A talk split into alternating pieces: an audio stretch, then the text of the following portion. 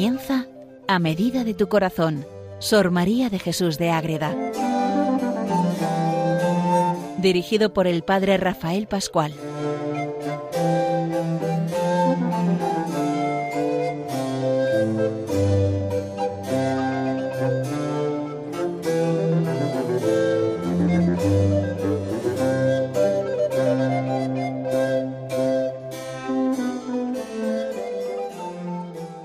Comenzamos un nuevo programa dedicado a Sor María de Jesús de Ágreda, la monja mística concepcionista franciscana que vive en su pueblo en Ágreda, Soria, a caballo entre esas comunidades de lo que es Castilla, Navarra, Aragón, Rioja, ahí está Ágreda, ahí hubo un lucero y sigue allí su cuerpo incorrupto acercando a todos sus devotos a la Virgen María. Es la Virgen Inmaculada la que llena la vida de Sor María y la que se pone a escribir en esas revelaciones privadas que tiene Sor María en ese convento de Ágreda y da como fruto la gran obra entre las muchas obras que tiene Sor María de Jesús, que es la mística ciudad de Dios, la vida de la Virgen María, la Reina del Cielo.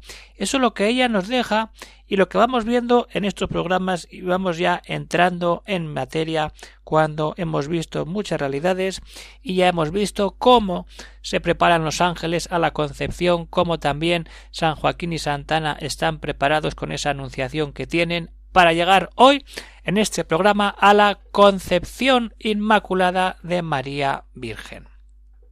Llegamos ya a el punto importante. La Virgen es concebida sin pecado original. Aquí viene lo bueno y lo malo de la gran obra de la mística, es decir, está manifestando esa concepción inmaculada en el siglo XVII.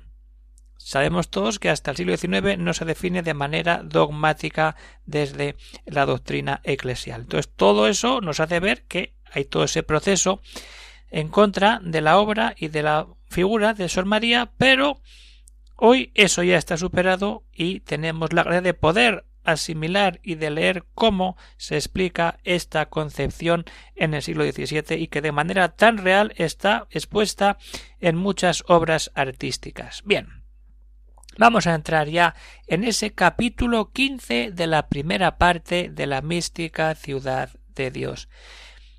Les habla desde el convento de Logroño el padre Rafael Pascual, carmelita descalzo.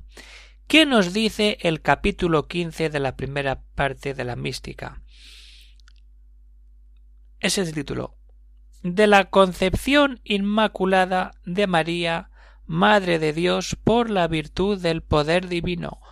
Ahí está. Concepción inmaculada de María. Ahí tenemos todo. ¿Y qué recoge Sor María en este capítulo? Pues que todo está ya preparado para que llegue ese momento de la concepción inmaculada de María y veamos que de verdad ha sido creada sin pecado original y que a partir también de ese momento de la concepción en el seno de Santa Ana, Santa Ana queda también llena del Espíritu Santo, porque si va a concebir y da carne a la que va a ser la Madre de Dios, pues tiene que estar y de hecho está llena de esa fuerza de Dios Espíritu Santo. Y es que está todo preparado y Sor María se recrea explicándonos muy bien cómo hemos llegado hasta este momento. Todo está ya en ahí, en decir, estamos ya dispuestos a asumir y a conocer cómo es esa concepción. Y ahí se llega después de todo lo que ella nos dice al inicio de este capítulo. Prevenidas tenía la divina sabiduría todas las cosas para sacar en limpio del borrón de toda la naturaleza a la Madre de la Gracia. Y ahora empieza a explicar. Estaba ya junta y cumplida la congregación y número de los patriarcas antiguos y profetas. Le había señalado con el poder de su diestra incomparables tesoros de su divinidad para dotarla y enriquecerla. Tenía mil ángeles aprestados para su guarnición y custodia, y que la sirviesen como vasallos fidelísimos a su reina y señora. Todo, pero aún quedan más cosas así. Le preparó un linaje real y nobilísimo, de quien descendiese, y le escogió padres santísimos y perfectísimos, de quien inmediatamente naciese. También lo hemos visto, todo lo que hemos ido viendo ahora lo resume Sor María en esta introducción al capítulo quince. Sin haber otros más santos en aquel siglo, que si los hubiese y fueran mejores y más idóneos para, para padres de la que el mismo Dios elegía por madre, los escogiera el Todopoderoso. Y los más santos de aquel momento son los padres de la Virgen María, que son San Joaquín y Santa Ana, de los que ya hemos hablado en momentos anteriores. Entonces hay que ver toda esa realidad ya está situado San Joaquín y Santa Ana y están en esa preparación ya, ya tienen todo. Después de haber evangelizado a los dos santos Joaquín y Ana, se ejecutó la obra de la concepción. Había de ser formado el cuerpo más excelente que hubo ni ha de haber en pura criatura. Puso Dios término a la naturaleza en los padres y la gracia previno que no hubiese culpa ni imperfección. Ya está. No hay culpa ni imperfección en esa concepción de María en el seno de Santa Ana. Esta es la maravilla de lo que supone estar de verdad ahí.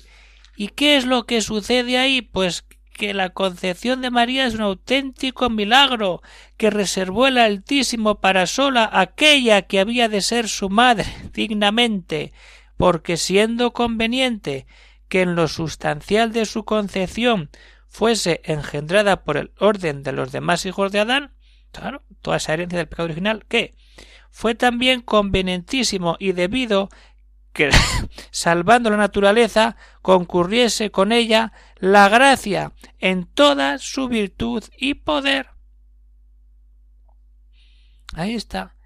Toda la virtud, todo el poder está puesto ahí. Llega esa concepción real. Físicamente sucede. Es el milagro, porque Dios lo puede todo y así prepara a la madre de la que va a ser el Hijo vivo, que es Jesucristo. Entonces, ¿qué pasa? Que seguimos caminando y nos encontramos de verdad con quién? Con María mismo. Pero antes de pasar ahí tenemos que darnos cuenta de todo lo que supone y es esa concepción. Esa concepción de un cuerpo y de un alma muy especial que es nuestra Santísima Madre. Y Madre de Dios en primer lugar. Y como es Madre de Dios es Madre nuestra y es una criatura escogida. Y ahí se gesta el cuerpo de María en el seno de Santa Ana. Y así le fue dada una complexión y potencias tan excelentes que no podía llegar a formar otras semejantes toda la naturaleza por sí sola.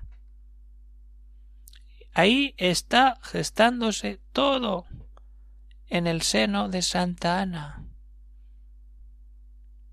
Como luego la hija gestará al Hijo de Dios. Ser Cristo tiene toda esa carne porque viene de su madre María y a su vez de su abuela Santa Ana.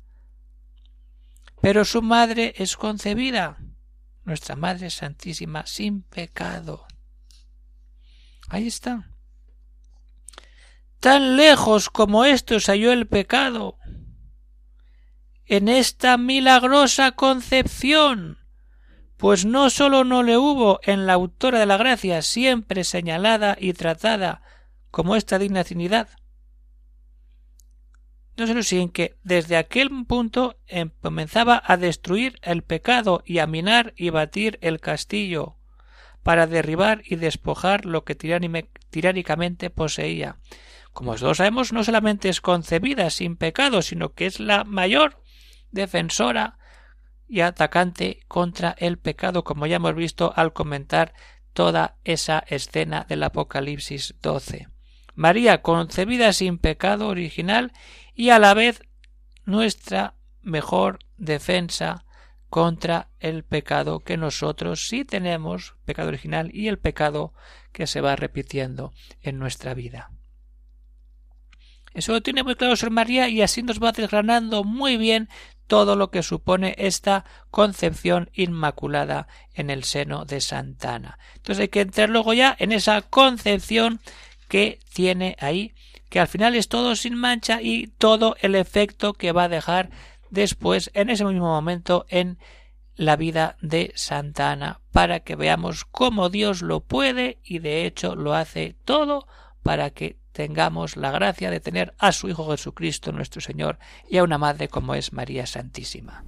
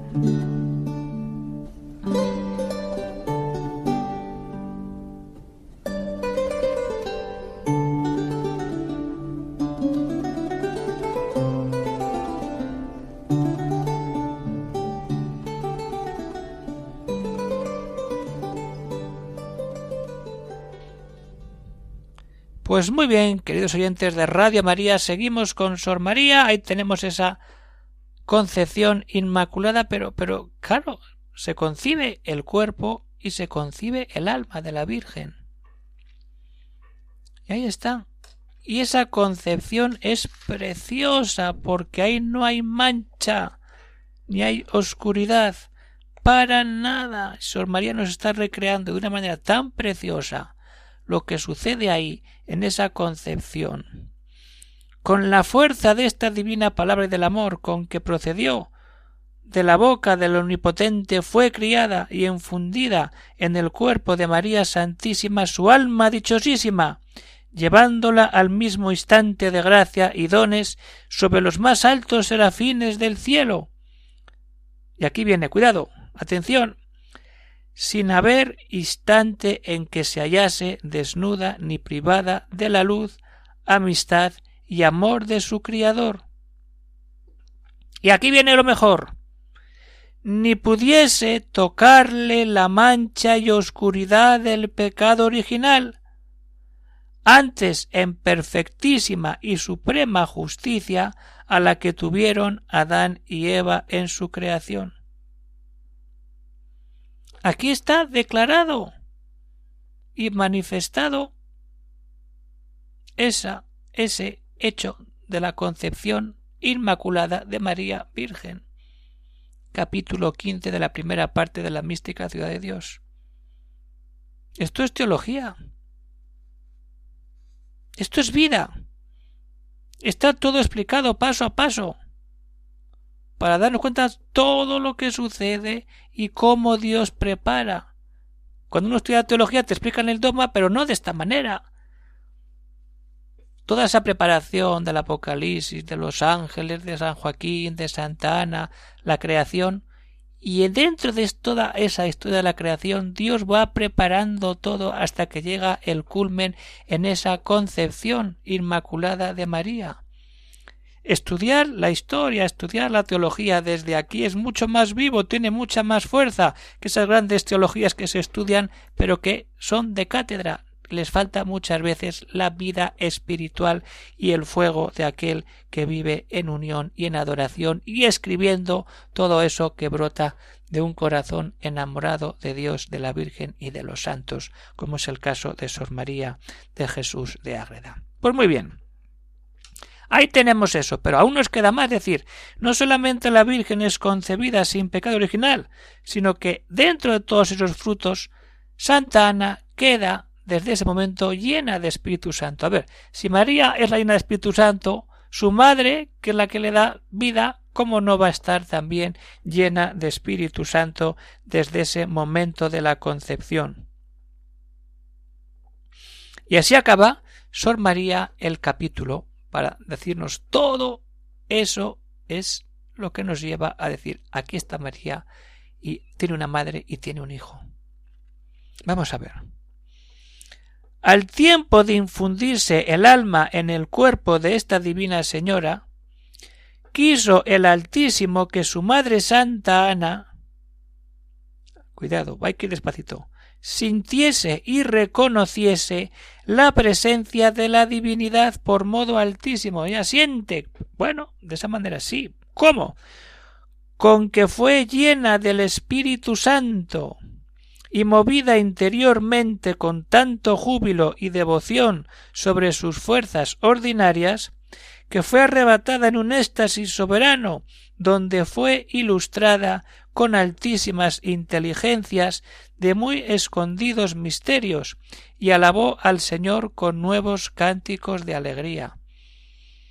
La llena de Espíritu Santo y le da entrar en esos misterios del amor de Dios, como tantas veces hemos visto esa sabiduría divina, pues Santana entra ahí. ¿Cómo no va a entrar la madre de la Virgen, de la madre de Dios? Ahí está. Entonces, Santa Ana eleva todos esos cánticos de alegría al mismo Dios. ¿Y ahí qué pasa? Estos efectos le duraron todo el tiempo de su vida, no es da luz a la Virgen y se acabó. No, no, esa gracia, esa presencia de Dios Espíritu Santo permanece de manera continua en Santa Ana el resto de su vida. Pero ojo, hay que decirlo, sobre todo en esos nueve meses tan intensos, fueron mayores en los nueve meses que tuvo en su vientre el tesoro del cielo. ¿Cuál es la madre de Dios? Ella lo tiene dentro. ¿Qué sentiría, qué viviría Santana? Pues es lo que nos deja Sor María. Porque en este tiempo se le renovaron y repitieron estos beneficios más continuadamente, con inteligencia de las escrituras divinas y de sus profundos sacramentos, ella empezaría a entender mucho mejor todas las profecías del Antiguo Testamento y todo lo que ella desde niña en su casa y luego con su marido leerían en los salmos y cuando rezan como buenos hijos del pueblo y así termina Sor María, este capítulo precioso que es para leer, para rezar y para dejar en el corazón. Oh dichosísima mujer, lláname, llamemente bienaventurada, y alábente todas las naciones y generaciones del orbe. Ahí está no solamente poner la mirada en María, poner la mirada en Santa Ana, que tanto nos ayuda a descubrir la historia de Israel. Ahí tenemos, la Virgen concibió a Jesús. Pero ¿cómo fue concebida la Virgen? Lo acabamos de tener de una manera muy resumida.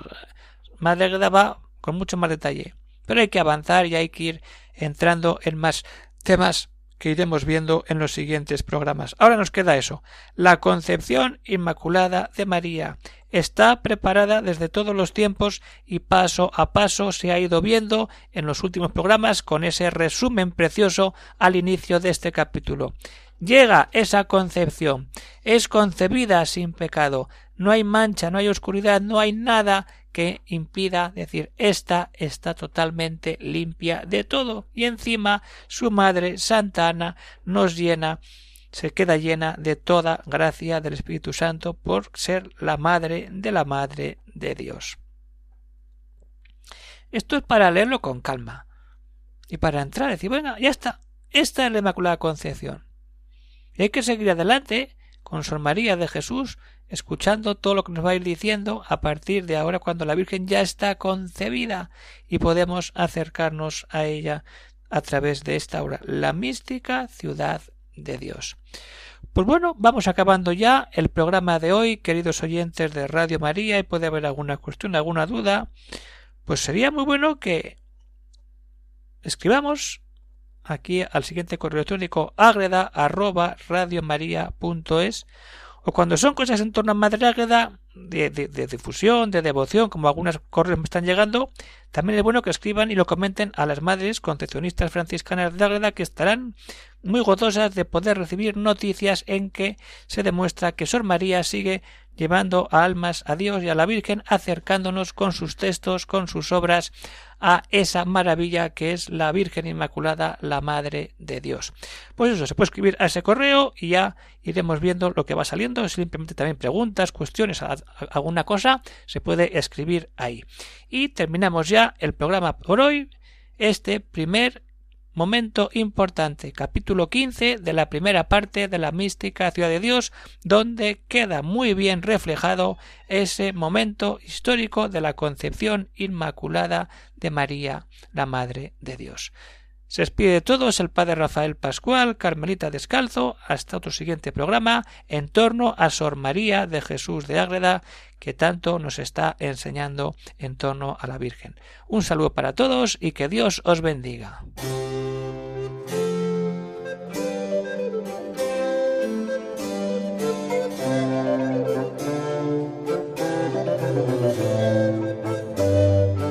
Han escuchado en Radio María a medida de tu corazón, Sor María de Jesús de Ágreda. Por el Padre Rafael Pascual.